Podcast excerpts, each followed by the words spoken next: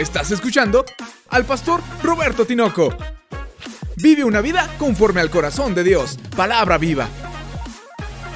Equilibrio, así le he llamado a este mensaje en la serie que estamos viendo sobre vida cristiana basada en la primera carta del apóstol Pablo a los Corintios, viendo capítulo a capítulo la necesidad que tenemos de una vida equilibrada, una vida cristiana correcta, normal.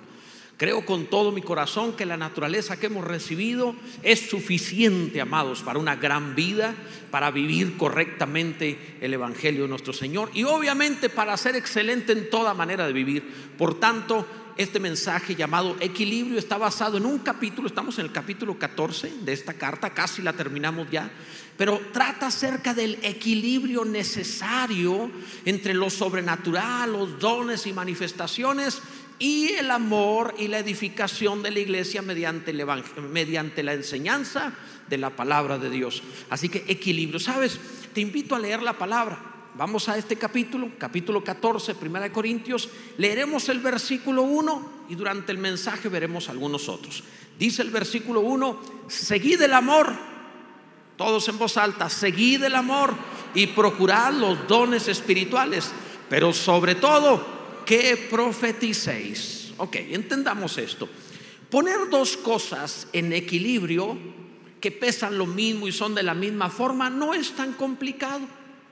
Equilibrar dos objetos semejantes no es tan difícil. Lo difícil es poner en equilibrio tres o más cosas de formas diferentes, de pesos diferentes. Eso realmente es complicado poner en equilibrio una pelota junto con una silla y aparte una llave de herramienta de mecánica no es sencillo. Se requiere una habilidad, yo creo, dotado especial para poder hacer aquello. Y es lo mismo que sucede cuando se trata de tener una vida en equilibrio entre cosas distintas en el reino de Dios o en la vida cristiana. No es lo mismo hablar acerca del el fruto del Espíritu que los dones del Espíritu son muy distintos. El fruto es carácter esencial. Los dones es poder, manifestaciones, herramientas. Son muy diferentes. Los dones son muy llamativos, parecen espirituales, pero no son realmente de personas necesariamente espirituales. Mientras que el fruto no es tan llamativo, es subjetivo, interno tiene que ver con el carácter y la vida. Y es sumamente esencial e importante. Pero equilibrar estas cosas no es para todos fácil. Pablo está hablando a la iglesia de Corinto, la cual se encontraba muy desequilibrada. La iglesia de Corinto era extraordinaria en poder, en milagros, en prodigios, en maravillas. Sucedían cosas espectaculares, pero aunque era muy extrovertida en cuanto a las manifestaciones, era muy limitada en cuanto al fruto, el carácter. Estaban peleados entre ellos, no se hablaban algunos, se habían demandado e ido a los tribunales del mundo tratando de meterse a la cárcel o sacarse provecho unos a otros. Tenían el problema de que algunos se ponían borrachos en la cena del Señor. Amados, no hemos llegado a ese punto, bendito sea Dios. Todavía no sacamos un diácono en Aguilita. Gracias a Dios. O sea, es increíble, amados, lo que ellos estaban experimentando. Entonces tenían una euforia en las cosas de las señales y milagros y prodigios y manifestaciones y eran muy escasos en el amor, en el carácter, en lo esencial. Es decir, había un énfasis en tener y no había cuidado en el ser. Este desequilibrio hace que el apóstol Pablo les escriba este capítulo, el capítulo 14, para equilibrarlos, para darles una vida correcta sin dejar el poder y las manifestaciones puedan tener el carácter de amor. Esto es importante porque también en el siglo XXI la iglesia, no todas, pero hay algunas corrientes doctrinales que han ocasionado irse a, los a alguno de los dos extremos. Hay quienes dicen, lo que importa es el amor, lo otro no. Y descartan todo lo que tiene que ver con manifestaciones y milagros y dones espirituales. Y hay otros que son más efusivos, todo es manifestaciones y sentir. Y descartan la esencia, el carácter. De manera que si tienes cierto don, ah, eres más espiritual. No importa que no tuvieses amor. Y son errores, amado. Vamos a dar equilibrio utilizando esta porción. Pablo habla acerca de lo que hay que seguir, lo que hay que procurar y lo que hay que preferir. Esto es maravilloso. Pablo, por la gracia de Dios en él, era una especie de Mozart en religión. Impresionante el equilibrio y la sabiduría con la que habla acerca de, de seguir el amor, lo esencial. Habla acerca de procurar lo que sea benéfico, pero no es esencial. No se sigue, se procura. Y habla acerca de preferir la palabra de Dios en amor para edificar la iglesia. Veamos, primero, amados, hablemos acerca de lo que debemos seguir, lo esencial, el amor. Sigues el amor en todo lo que haces para el bien de los demás. Esos amenes parecen gotera. Es decir, uno aquí, otro allá y seguir. No, no, no. Es para emocionarse y decir, amén. Sigues el amor. Todo lo que hagas tiene que procurar el bien de los demás. En el capítulo anterior, Pablo dejó bien claro, amados, que el amor sobrevive a todo lo demás. En el capítulo 13, hablando sobre el amor, que ya vimos sobre esto, dice, por ejemplo, el versículo 8, el amor nunca deja de ser, pero las profecías se acabarán y cesarán las lenguas y la ciencia acabará. Está hablando de dones espirituales. No habla de ciencia en el sentido científico ni de conocimiento, sino de palabra de ciencia. Entonces está hablando acerca de que el amor sobrevivirá a lo demás, haciendo referencia a lo esencial. ¿Qué es lo que tienes que seguir? Lo eterno, lo que va a permanecer. Bendito sea Dios. Esto es importante, muy importante. Algunos siguen lo temporal, algunos están afanados en lo que en, lo temporal eh, le ponen tanto culto a las emociones, a lo que sienten que se les va lo importante. Hoy tuvimos, por ejemplo, una prueba entre lo aparente y lo permanente, con lo del horario. Porque lo aparente, veías si se modificó tu, eh, celular o, tu iPad o tu computadora, veías la hora y entonces, no, pues sí cambió, muchos cambió. Y entonces algunos por lo digital, digo, ¿qué, qué hora es hoy? Y, los otros, o sea, luego se notan las edades, el analógico con, vio el reloj físico y dijo, no, está la hora, este no cambia, esa es. Y ¿verdad? Bendito sea Dios. Entre lo permanente y lo aparente. Como cristiano no puedes tener una vida exitosa siguiendo lo aparente. Tienes que seguir lo permanente lo eterno, el amor, la palabra de Dios, el nombre de nuestro Dios. Porque lo aparente, amados, cambia. Pues nada más de a los varones, no estábamos así. ¿Ustedes creen que nacimos así? Éramos bonitos. Yo sé que parece imposible, pero un día fuimos bebés bonitos. Bendito sea Dios. Miren lo que nos convertimos.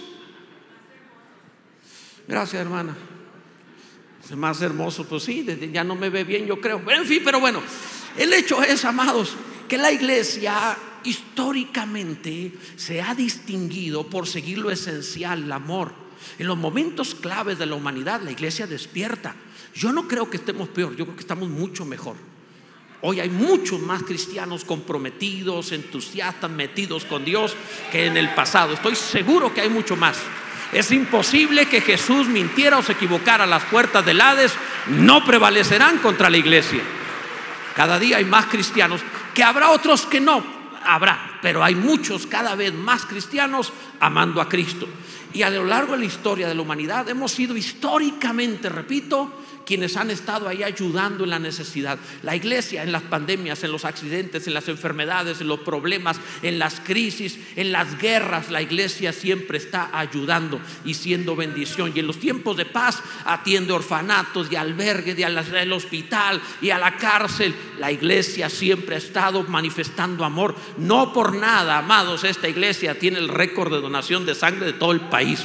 Bendito sea Dios. La iglesia siempre está para hacer bendición, para ayudar, para proteger, para edificar. Eso es lo normal porque seguimos lo esencial. Segundo, sigues el beneficio ajeno por encima del propio. Esa es la vida cristiana exitosa y normal. Sigues el beneficio ajeno por encima del propio, procurando el bien de los demás. Ahora, no es, no es difícil dejarse llevar por las virtudes, por los dones que hemos recibido, de tal manera que nos confundamos.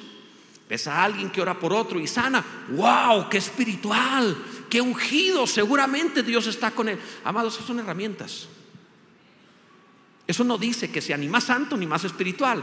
Dice que Dios es bueno, que tiene misericordia, que Él hace bien. Eso no lo hace superior, es una herramienta. Le dieron una herramienta para ser útil en el ministerio o en el servicio a Dios para edificación de la iglesia. Pero eso no lo hace más. Lo que lo hace importante, lo que lo hace cristiano es el amor. Porque el amor eh, permite anteponer el bien de los demás y edificar la iglesia del Señor. Todo lo que Dios hizo no lo hizo para ungirte. Todo lo que hizo lo hizo porque te ama y desea tu compañía en la eternidad. Bendito sea Dios. Los dones pasarán, el amor permanecerá. Sigue el amor. Un ejemplo de este amor, un ejemplo de anteponer el bien de los demás al propio, lo vemos en el apóstol Pablo escribiendo a los filipenses cuando él está en la cárcel. No estaba de vacaciones, no está escribiéndoles desde una hamaca en las Bahamas, está escribiéndoles en una cárcel. Y esto les escribe Filipenses capítulo 1, versículo 23. Cuando dice en el contexto, todo lo puedo en Cristo que me fortalece. El contexto es, sé vivir en la escasez y sé vivir en la abundancia, todo lo puedo. No está hablando de volar, está hablando acerca de puedo vivir cristiano en todo tiempo. Y dice en el versículo 23, porque de ambas cosas estoy puesto en estrecho. Fíjate el deseo de Pablo, teniendo deseo de partir y estar con Cristo, lo cual es muchísimo mejor. Amados, yo les amo también, pero si el Señor me llamara hoy a su presencia, me voy sin pensarlo de verdad sí los quiero. No soy tan bueno como Pablo. Yo sí estaría feliz de estar en presencia del Señor ya. Pablo dice, esto sería muchísimo mejor, verso 24, pero quedar en la carne es más necesario por causa de vosotros. Pablo entiende que Él es un don de Dios dado a la iglesia. La verdad, amados, si contamos la carta a los hebreos, 14 cartas, casi todo el Nuevo Testamento, 14 de 27 son de Pablo. Es un don espectacular, es un regalo a la iglesia. Efesios 5 dice al, eh, al respecto, perdón, Efesios 4 dice al respecto que los ministerios son dones, regalos de Cristo para la iglesia. Y Pablo es un regalo. Entonces él sabe que estar con la iglesia es bueno para la iglesia porque tiene palabra, tiene revelación, tiene autoridad, tiene poder, tantas cosas en él que es muy útil. Entonces él dice, eh, estar en la carne, estar vivo en carne es necesario por vosotros, por la iglesia. Entonces dice, yo no sé qué escoger, yo quisiera irme con Cristo, pero es benéfico para la iglesia que siga aquí. Verso 25, y confiado en esto, sé que quedaré que aún permaneceré con todos vosotros para vuestro provecho y gozo en la fe. Es decir, Pablo sabe que en el amor hay que anteponer el bien de los demás al propio. Igualmente tú, amado. Es como las mamás. Las mamás realmente anteponen el bien de los hijos al propio. Generalmente. Porque cuántas veces estabas enferma, te sentías mal, no querías este, estar despierta, pero estuviste cargando un bebé y lo cuidaste y lo atendiste. El hombre te decía, ya tirémoslo, pero tú estabas ahí firme, te mantenías. Porque así somos nosotros, ¿verdad? Si hubiera devoluciones, a lo mejor nosotros habíamos hecho un montón de intercambios. No lo sé, no lo sé. Pero la mamá es impresionante su amor ella se puede sentir mal y, parece que no se enferma, parece que no se siente mal. Ahí va a estar cuidando, ahí va a estar atendiendo, ahí va a estar dándolo todo. Eso es el amor del que Pablo está hablando. Dios bendiga a las mujeres. Gracias. ¿Cómo nos amará Dios a los hombres? Que nos dio una mujer. ¿Cómo le han de caer mal ustedes, hermanas? Que les dio un hombre. Bueno, pero bueno, siguiendo, entonces sigue la edificación de la iglesia. Si sigues el amor, entiendes el plan de Dios y edificas la iglesia. El que no hace algo para edificar la iglesia, hacerla crecer, no está en amor, amados. Ve la palabra, por favor. Seguir el amor implica tomar decisiones, acciones y actitudes a favor del crecimiento de la iglesia. Quiero que me acompañes, por favor, usando los talentos, dones, lo que Dios te ha dado. Acompáñame en la palabra. Ve juntamente conmigo en la carta a los Efesios, por favor, abre la escritura. Capítulo 4, versículo 15. Leeremos el 15 y el 16. Ustedes son entendidos y van a comprender todo esto que Dios está haciendo. Mira, Dios no hizo todas las cosas para que existieran familias. Tampoco para que existiera la naturaleza, ni hubiera planetas de universo. Dios todo lo que creó fue para formar una compañía para Él, la cual es la iglesia. Ese es el plan. No seremos ni esposos, ni padres e hijos en la eternidad, pero sí seremos la compañía de Dios. Bendito sea Dios. De eso se trata.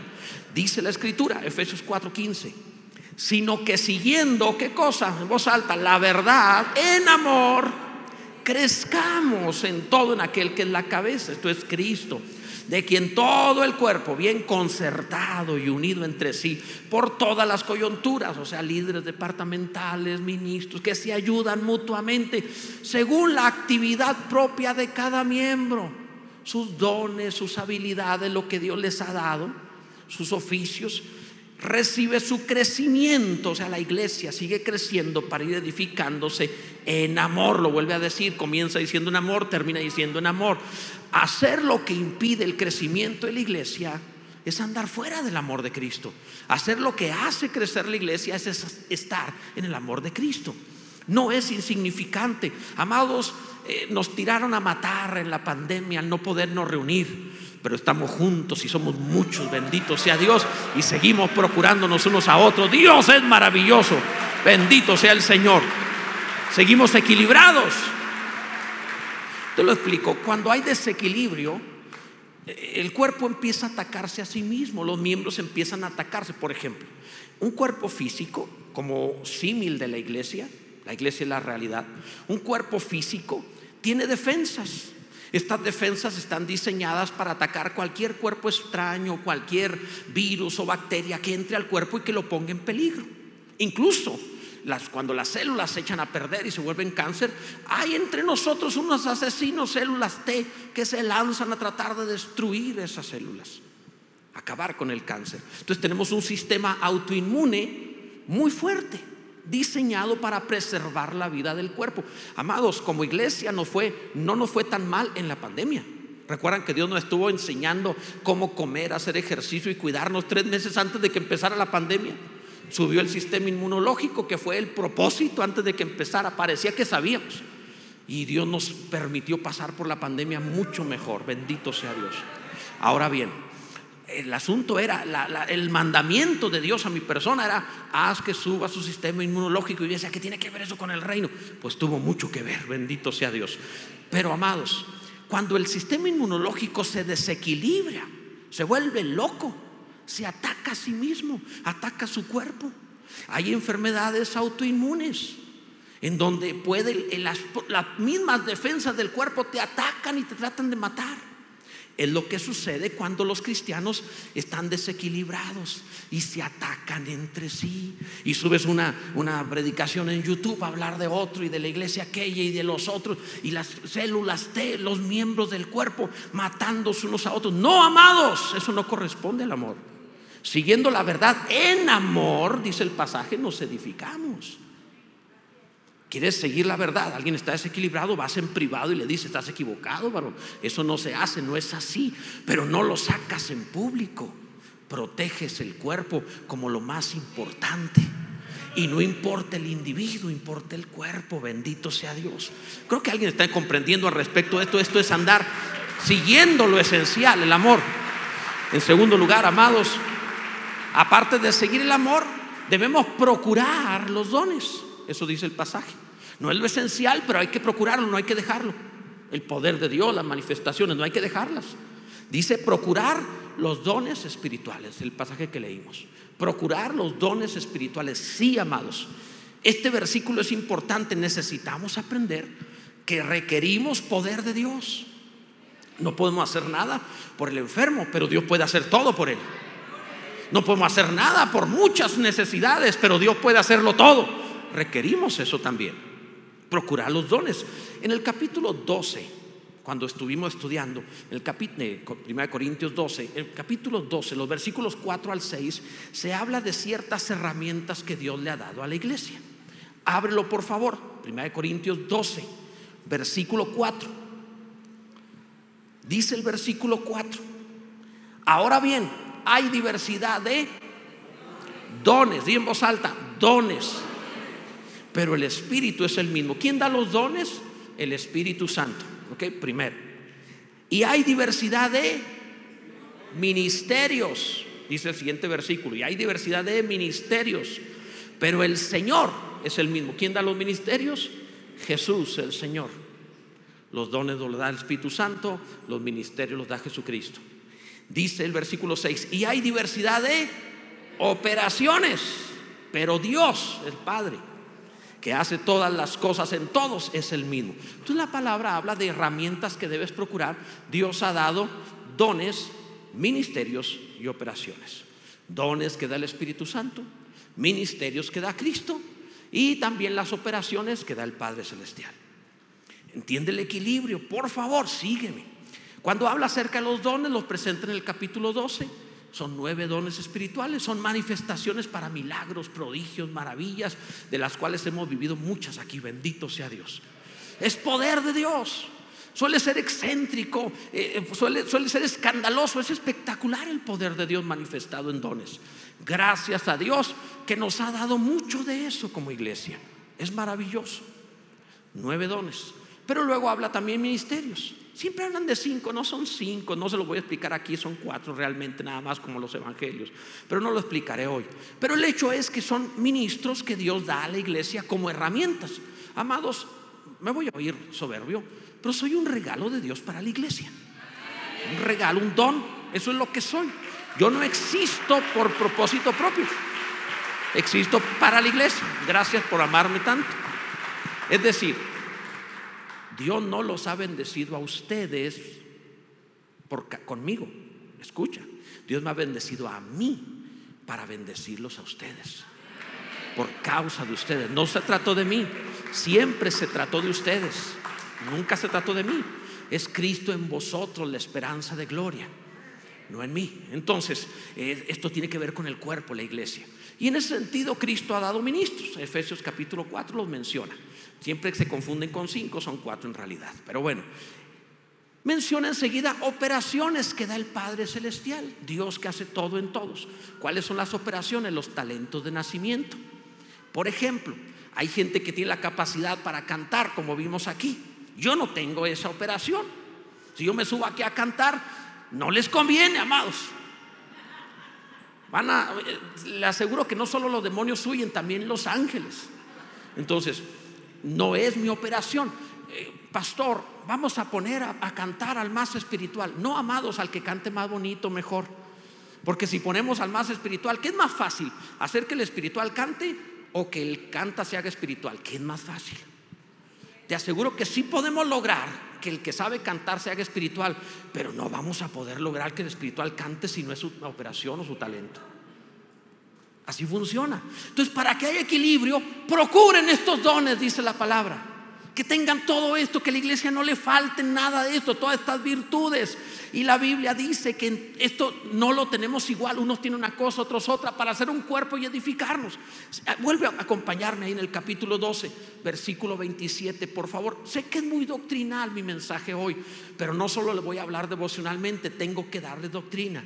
Dice el versículo 27, 1 Corintios 12, 27. Vosotros pues, en voz alta, sois el cuerpo de Cristo y miembros cada uno en particular. Y a unos puso Dios en la iglesia, primeramente apóstoles, luego profetas, los terceros maestros, luego los que hacen milagros, después los que sanan, los que ayudan, los que administran, los que tienen don de lenguas. Escucha esto, pon atención. ¿Son todos apóstoles? ¿Cuál es la respuesta? No. ¿Son todos profetas? No. ¿Todos maestros? No. ¿Hacen todos milagros? No. ¿Tienen todos dones de sanidad? No. ¿Hablan todos lenguas? No. Todos tienen que hablar lenguas. No. Hay unos que van a hablar lenguas y otros que nunca van a hablar en lenguas. Dice el pasaje, ¿interpretan todos? No. Procurad pues los dones mejores. Mas Dios muestra un camino aún más excelente y empieza a hablar del amor.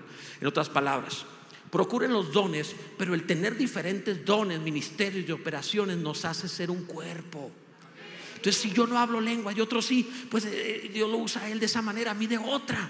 Y entre todos nos complementamos y somos un cuerpo.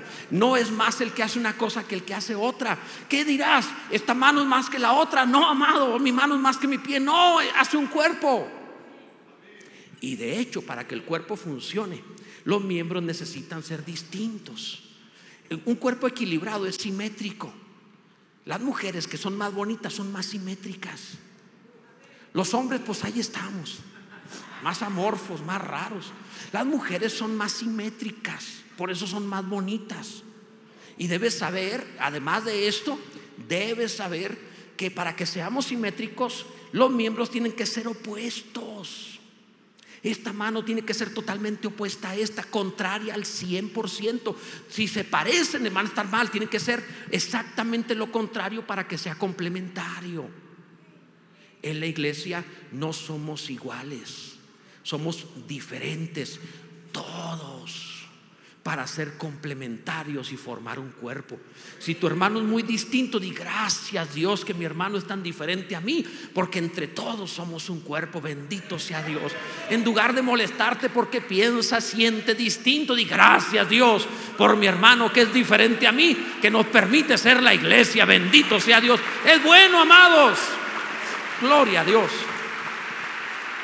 procuras el poder de Dios en esto, los dones y todo esto, prodigios, milagros. Eso es saludable también. Procuras el poder de Dios, prodigios, señales, milagros, sanidades, todo esto, manifestaciones. Eso dice la Biblia. Procurar los dones. Es otra forma de decir procura el poder de Dios. No te conformes con lo natural. Busca lo sobrenatural. No nos conformemos como iglesia a ser naturales. No nos conformemos solamente al uso de las cosas debajo del cielo y las cosas normales de este mundo. No, amados. La iglesia es sobrenatural. Hay milagros, sanidades, prodigios, maravillas. Es, es maravilloso todo lo que Dios hace. El que Dios tome un pecador y lo haga santo es un milagro, amados. He conocido gente que no podía cambiar. Fueron muchas veces a centro de habitación, bastó una oración y cambió. O sea, eso es poder de Dios poder de Dios. Es, maravilloso, amados. Eso es muy bueno. Ahora, ¿cómo llegamos a saber que el reino de Dios está entre nosotros si no es por medio de lo sobrenatural? El amor no se ve tanto salvo la acción, pero, pero es subjetivo. ¿Cómo le hacemos? El poder de Dios expresa el reino de Dios. La Biblia dice, te lo van a proyectar en Lucas capítulo 7, versículo 20 en adelante mandó Juan el Bautista cuando estaba en la cárcel y empezó a tener dudas de su fe, porque veía a Jesús que no terminaba por manifestar el reino mesiánico. Eso pasa por no cerrar su ministerio y seguir a Jesús. ¿Quién le manda? Como Juan dejó de seguir a Jesús cuando lo presentó, no lo siguió y se enfocó en el otro rey, en Herodes, a hablar mal de él. Cuando alguno deja al rey Jesús, comienza a pelear contra el que no es rey, Herodes. Pon atención a ello, amados, enfócate, enfócate, sé luz, pero no cambies la dirección de tu rey. Si no te van a cortar la cabeza, porque en el reino no hay dos movimientos, hay una sola cabeza, Jesucristo. ¿Qué fue lo que sucedió? Juan el Bautista empieza a dudar, mandó discípulos a que le preguntaran a Jesús, ¿eres tú el que había de venir o esperaremos a otro? Jesús le respondió, hizo milagros, se pudo hacer milagros ahí. Y conforme estaba haciendo milagros, Jesús le termina los milagros y le dice a los que envió Juan, vayan y díganle a Juan lo que acaban de ver y de oír. Los ciegos ven, los cojos andan, los leprosos son limpiados, a los pobres son dadas buenas noticias, decir, una vida mejor. Vayan y díganle sobre el poder de Dios. ¿Cómo sabemos que Jesús está manifestado? Por medio del poder de Dios. No puedes, no debes jamás dejar de procurar el poder de Dios. Vive en lo sobrenatural, no te conformes. No trates de intelectualizar ni razonar las cosas celestiales y sobrenaturales diciendo que son normales. No, es que las plagas en Egipto deben ser normal, porque lo más seguro es que, pues si, si hay una plaga, entonces pues va a haber ranas, y si hay ranas, el, mar, el río se va a convertir así. No trates de racionalizar lo irrazonable. El poder de Dios rebasa las leyes de la física. Nosotros vivimos en la razón de las cosas naturales, pero en lo sobrenatural Dios puede hacerlo todo. Bendito sea el nombre del Señor. Ahí no hay límites. Dios puede hacerlo todo. Entonces, busquemos esto. Procura el poder de Dios. si un jardinero se le mueren las plantas, ¿qué diremos? ¿Es jardinero? No. Si un panadero se le quema el pan, ¿qué diremos? ¿Es panadero? No. ¿Cómo diremos que Jesús es el Salvador? Porque salva. Esa es la razón, la demostración que tenemos son vidas cambiadas, gente salva, poder de Dios que sana, que transforma, que vivifica. Así sabemos que Él es el Salvador, bendito sea Dios. Dios es bueno, amados. Procuras edificar la iglesia mediante los dones espirituales. Quedan dos puntos y terminamos. Procuras edificar la iglesia con los dones espirituales.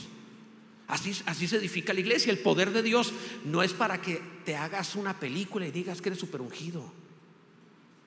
Yo he visto que, mm, amados, Dios nos ha usado alguna vez para sanar y es tan fácil. Mira, te voy a contar un ejemplo. Un día teníamos entre nosotros en la iglesia un hermanito que se llamaba Hilario, ya partió con el Señor. El hermano Hilario era un hermano de este tamaño, que era este, albañil, muy delgadito, muy flaquito, tenía como ocho dientes agarrados con un alambre, y cuando tú lo veías, lo podías tener en poco. Siempre andaba lleno de cemento como albañil. Lo podías tener en poco. Pero un día fue a orar por una persona que había fallecido, el cual no acababa de fallecer. Estaba en su tercer día ahí en el anfiteatro, ahí con los muertos, en su tercer día muerto. Y el hermanito se coló por allá y llegó con sus ocho dientes y oró por él y se levantó. Luego todo mundo comenzó a ver si el hermanito hacía esto y hacía lo otro. Y el hermano al cual se levantó se convirtió en ministro en ese momento. Antes era testigo de Jehová. Se hizo cristiano y se hizo pastor, o ministro, predicador, no pastor, en el acto. Ahí cuando despertó. O sea, claro que sí. ¿Quién no, verdad? Él da testimonio de que venía, de que estaba seguro de condenación y Dios le hizo despertar. Quiero que sepas lo que significó esto. Él empezó a predicar por todos lados y mencionaba al hermano Hilario. Y el hermano Hilario un día lo contactó y le dijo, no me ande poniendo en sus predicaciones, porque yo no lo levanté, fue Jesucristo. Yo no puedo resucitar a nadie. Amado, eso es lo correcto. Procuras edificar la iglesia, nunca el beneficio del individuo. Cuando alguno se siente que él o, trata de sacar provecho personal del talento, don o habilidad recibida, es incorrecto, amados. Recuerden cuál es el propósito de los dones. El propósito dice 1 Corintios 14, 12. Así también vosotros, pues que anheláis dones espirituales, procurar abundar en ellos para edificación de la iglesia para todo el cuerpo, para la iglesia. No es para el individuo, amados, es para la iglesia, bendito sea Dios, porque el desequilibrio trae problemas. Mira, si tú pones fuego en la cocina es una bendición, pero si prendes una fogata en el sofá de tu, de tu sala, vas a provocar un incendio que te va a quemar la casa. El poder de Dios es fuego que tiene que usarse en la forma correcta que siempre edifique la iglesia y glorifique a Jesucristo. Bendito sea Dios. De eso se trata, gloria a Dios. Ahora debo ir concluyendo, así que terminemos. Lo que prefieres es lo siguiente, mira, sigue lo esencial, el amor, procura los dones espirituales y la Biblia dice, para que sigas el amor, procurando los dones, es necesario que prefieras en todo lo que haces enseñar la palabra de Dios. Esto es fundamental, es el cierre del mensaje, amado. Poner el fruto del Espíritu en gobierno, gobernando los dones. Te lo voy a decir de otra manera. Prefieres predicar y enseñar la palabra de Dios. Abre la Biblia, 1 Corintios 14, versículo 5. Léelo conmigo. Así que quisiera que todos vosotros hablaseis en lenguas, es decir, un don, pero más que profetizaseis. Escucha, esta palabra la usa Pablo para hablar de la predicación y la enseñanza de la palabra de Dios. Eh, desafortunadamente, a 20 siglos después, o en el siglo XXI, cuando alguien lee la palabra profetizar, siempre piensa en una especie de adivinación o hablar del futuro. No, amados, no, no, no. En el lenguaje de los apóstoles, profetizar era enseñar y predicar la palabra de Dios. Entonces Pablo está diciendo, en lugar de los dones o por encima de los dones, lo mejor es que enseñen la palabra de Dios. Encima de todo, que enseñen la palabra. Qué bueno que dones y todo. Enseñen la palabra. ¿Sabías tú que en el pueblo de Israel hubo muchos milagros y no siguieron a Jesús? Y los que permanecieron fueron llamados discípulos porque se les enseñó la palabra. El milagro atrae, pero la enseñanza fortalece y hace permanecer. Entonces dice el pasaje, quisiera que todos hablasen en lenguas, pero más que profetizaseis, porque mayor es el que profetiza que el que habla en lenguas, a no ser que las interprete para que la iglesia reciba edificación. Entonces, y Pablo en ese contexto pone un ejemplo de un sonido de trompeta en el capítulo 14, verso 8. Si la trompeta diere sonido incierto, ¿quién se preparará para la batalla? Así también vosotros, si por la lengua no diereis palabra bien comprensible, ¿cómo se entenderá lo que decís? Porque hablaréis al aire. Le pedí a Isaac que nos ayudara en un ejemplo. Ven para acá, por favor, Isaac. ¿Dónde estás? Va a salir por acá. Mira, quiero, quiero que, que, tenga, eh, ponerte un ejemplo gráfico de lo que Pablo está diciendo. Dios bendiga a Isaac porque el Señor lo libró del cáncer y sigue sirviendo a Dios. Y entero además, bendito sea Dios. Ok. Primeramente, usemos el ejemplo de, Pablo. Además deben saber que es hijo del ministro. ¿eh? Es una bendición. Hay gracia a Dios sobre ti y sobre tus hijos también. Miren, eh, según lo que Pablo dice, cuando alguien eh, habla sin sentido, sin enseñar la palabra, no tiene provecho para la iglesia. Eso es lo que está diciendo. No aprovecha la iglesia menos de que tenga intérprete.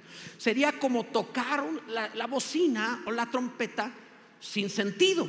Pablo está haciendo referencia a, cómo en el pueblo de Israel utilizaban el chofar, la trompeta, como una manera de hacer eh, dirigir a los ejércitos en la batalla.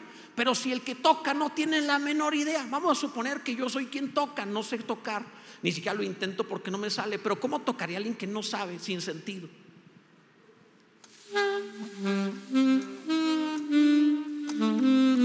Y tocó mejor que como yo lo habría hecho. Les aseguro. O sea, cuando no hay sentido, imagínate que tú están tocando y tú sales con otro tono, otra melodía, otro ritmo. O sea, José, que es cristiano y estaba hoy en la batería, te avienta un platillazo.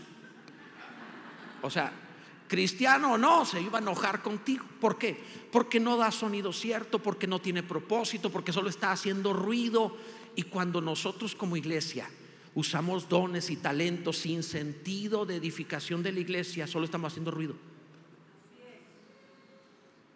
Oh, estuvo bien tremendo, todos hablamos lenguas y todos gritamos, todos nos caímos. Ok, ¿y luego? ¿Qué enseñaron la palabra de Dios? ¿Qué se edificó? No, no tuvimos tiempo. No, amados, en el nombre del Señor, procuren el poder de Dios, pero sobre todo que enseñen la palabra de Dios. Ahora, ¿cómo lo haría con sentido? Toca algo.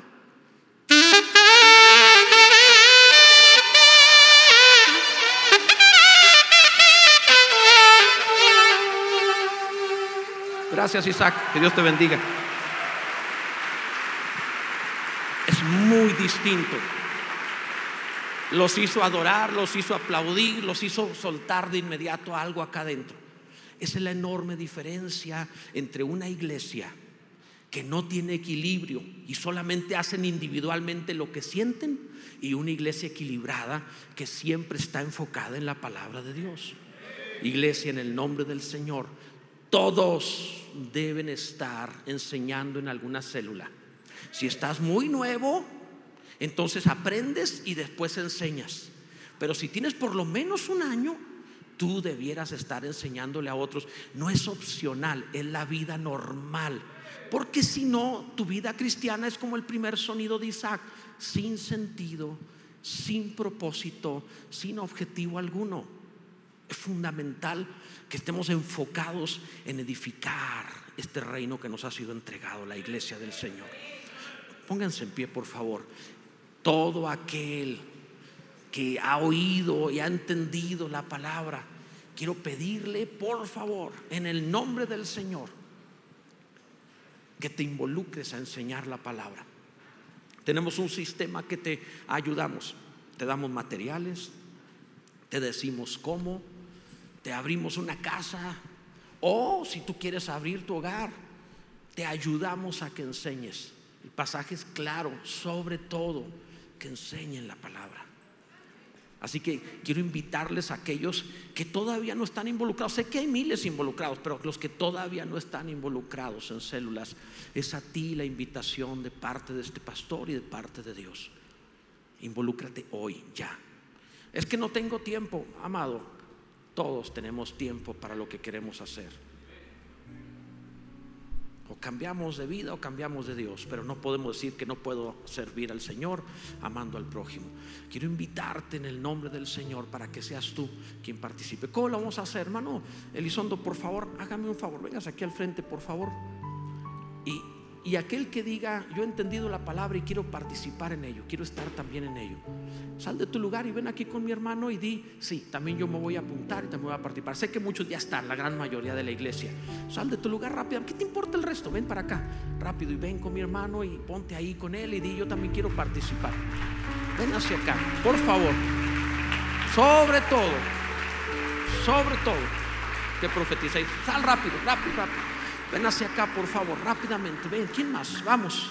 ¿Alguien más necesita? Sí, vengan hacia acá, nos tomamos unos segundos más, no pasa nada. Algunos están llegando diciendo, ay, cuánta gente asistió, ¿verdad? Ajá.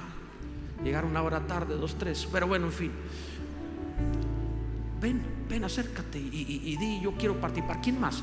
Vamos, el resto de la iglesia levanta tus manos al cielo, ya estás participando, di gracias Dios. Pero si no estás participando, pastor, yo ya soy ujier. No, no, no, no, no, no. Sobre todo que puedas poner en práctica, enseñar la palabra. Ven hacia acá, por favor. Acércate otro más. ¿Quién más? Ven hacia acá, ven rápidamente. Debo, debo decirte lo siguiente. En mi caso, cuando tenía 17 años, mi pastor me encargó una célula y acaba uno de pastor. Yo realmente, pues me la encargó. Y yo dije, bueno, está bien, ¿qué hago? Lo que Dios te dé, no me dio materiales, no me dijo como lo que Dios te dé y se levantó una iglesia que hasta hoy permanece, bendito sea Dios. Pueden pasar cosas preciosas. Ven, por favor, ven rápidamente. Acércate para acá, ven, acércate. Vamos. Sé que la gran mayoría están, pero sé que algunos no. Levanten su mano quienes sí están involucrados enseñando la palabra. Son muchos, qué bueno. Los que no, en el nombre del Señor, no es opcional tienes que o recibir o enseñar. Ven hacia acá, por favor. Queremos activar la iglesia para edificación. Es fundamental. Es mi llamado activar a la iglesia para que haga la obra que le fue encomendada. ¿Quién más? Vamos, salga otro de su lugar. Ven hacia acá.